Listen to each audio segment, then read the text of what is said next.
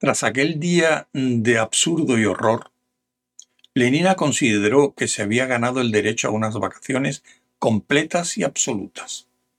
En cuanto volvieron a la hospedería, se administró seis tabletas de medio gramo de soma, se echó en la cama y al cabo de diez minutos se había embarcado hacia la eternidad lunar.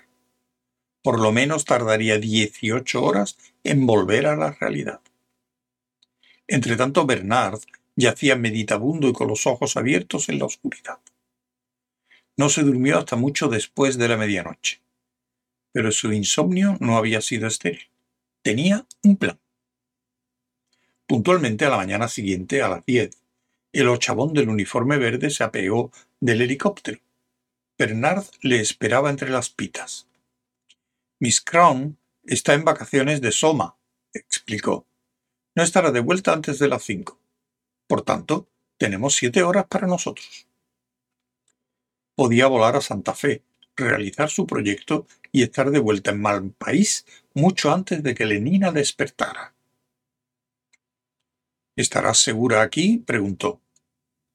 Segura como un helicóptero, le tranquilizó el ochavón. Subieron al aparato y despegaron inmediatamente. A las diez y treinta y cuatro aterrizaron en la azotea de la oficina de correos de Santa Fe. A las diez y treinta y siete Bernard había logrado comunicación con el despacho del interventor mundial en Whitehall.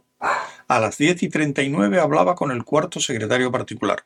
A las diez y cuarenta y cuatro repetía su historia al primer secretario y a las diez y cuarenta y siete y medio la voz grave resonante del propio Mustafa Mond sonó en sus oídos. He osado pensar, tartamudeó Bernard, que su fordería podría juzgar el asunto de suficiente interés científico. En efecto, juzgo el asunto de suficiente interés científico, dijo la voz profunda. Tráigase a esos dos individuos a Londres con usted. Su fordería no ignora que necesitaré un permiso especial. En este momento, dijo Mustafa Mond, se están dando las órdenes necesarias al guardián de la reserva. Vaya usted inmediatamente al despacho del guardián. Buenos días, Mr. Marx. Siguió un silencio. Bernard colgó el receptor y subió corriendo a la azotea. El joven se hallaba ante la hospedería. Bernard, llamó. Bernard. No hubo respuesta. Caminando silenciosamente sobre, sus mocasines de piel, de ciervo, subió corriendo la escalera e intentó abrir la puerta, pero estaba cerrada. Se había marchado. Aquello era lo más terrible que le había ocurrido en su vida. La muchacha le había invitado a ir a verles y ahora se habían marchado. John se sentó en un peldaño y lloró. Media hora después se le ocurrió echar una ojeada por la ventana. Lo primero que vio fue una maleta verde con las iniciales LC pintadas en la tapa. El júbilo se levantó en su interior como una hoguera. Cogió una piedra. El cristal roto cayó estrepitosamente al suelo.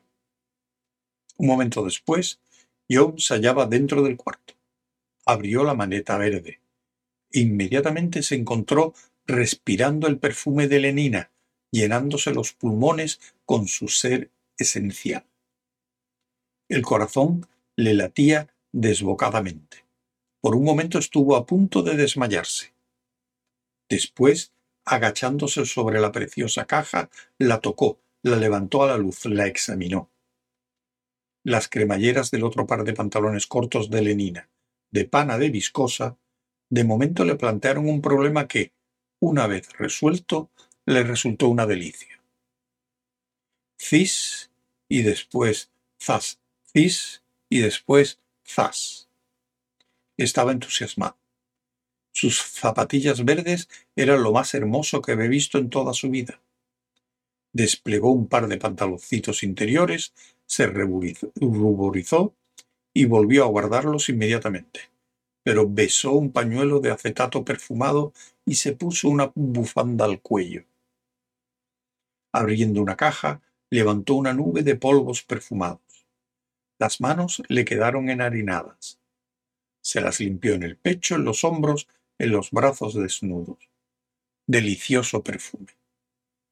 Cerró los ojos y restregó la mejilla contra su brazo empolvado. Tacto de fina piel contra su brazo empolvado. Tacto de fina piel contra su rostro. Perfume en su nariz de polvos delicados. Su presencia real. Lenina, susurró. Lenina. Un ruido lo sobresaltó. Se volvió con expresión culpable. Guardó apresuradamente en la maleta todo lo que había sacado de ella y cerró la tapa. Volvió a escuchar, mirando con los ojos muy abiertos. Ni una señal de vida, ni un sonido. Y, sin embargo, estaba seguro de haber oído algo, algo así como un suspiro o como el crujir de una madera. Se acercó de puntillas a la puerta y, abriéndola con cautela, se encontró ante un vasto descansillo. Al otro lado de la mesa habría otra puerta entornada. Se acercó a ella, la empujó y asomó la cabeza. Allá, en una cama baja, con el cobertor bajado, vestida con un breve pijama de una sola pieza, yacía Lenina, profundamente dormida y tan hermosa entre sus rizos, tan conmovedoramente infantil con sus rosados dedos de los pies y su grave cara sumida en el sueño, tan confiada en la indefensión de sus manos suaves y sus miembros relajados, que las lágrimas acudieron a los ojos de John. Con una infinidad de precauciones completamente innecesarias, por cuanto solo un disparo de pistola hubiera podido obligar a Lenina a volver de sus vacaciones de Soma antes de la hora fijada, John entró en el cuarto, se arrodilló en el suelo al lado de la cama, miró, juntó las manos y sus labios se movieron. Sus ojos, murmuró. Sus ojos, sus cabellos, sus mejillas, su andar, su voz. Los manejas en tu discurso, oh esa mano a cuyo lado son los blancos tinta cuyos propios reproches escribe ante cuyo suave tacto parece áspero el plumón de los cisnes. Una mosca revoloteaba cerca de ella. John la ahuyentó. Moscas, recordó. En el milagro blanco de la mano de mi querida Julieta pueden detenerse y robar gracia inmortal de sus labios, que, en su pura modestia de vestal, se sonrojan, creyendo pecaminosos sus propios besos. muy lentamente con el gesto vacilante de quien se dispone a acariciar un ave asustadiza y posiblemente peligrosa, John avanzó una mano. Esta permaneció suspendida, temblorosa, a dos centímetros de aquellos dedos inmóviles, al mismo borde del contacto. ¿Se atrevería? ¿Se atrevería a profanar con su indignísima mano aquella... No. No se atrevió. El ave era demasiado peligrosa. La mano retrocedió y cayó, lacia. Cuán hermosa era Lenina, cuán bella. Luego, de pronto John se encontró pensando que le bastaría coger el tirador de la cremallera a la altura del cuello y tirar de él hacia abajo de un solo golpe. Cerró los ojos y movió con fuerza la cabeza, como un perro que se sacude las orejas al salir del agua detestable pensamiento.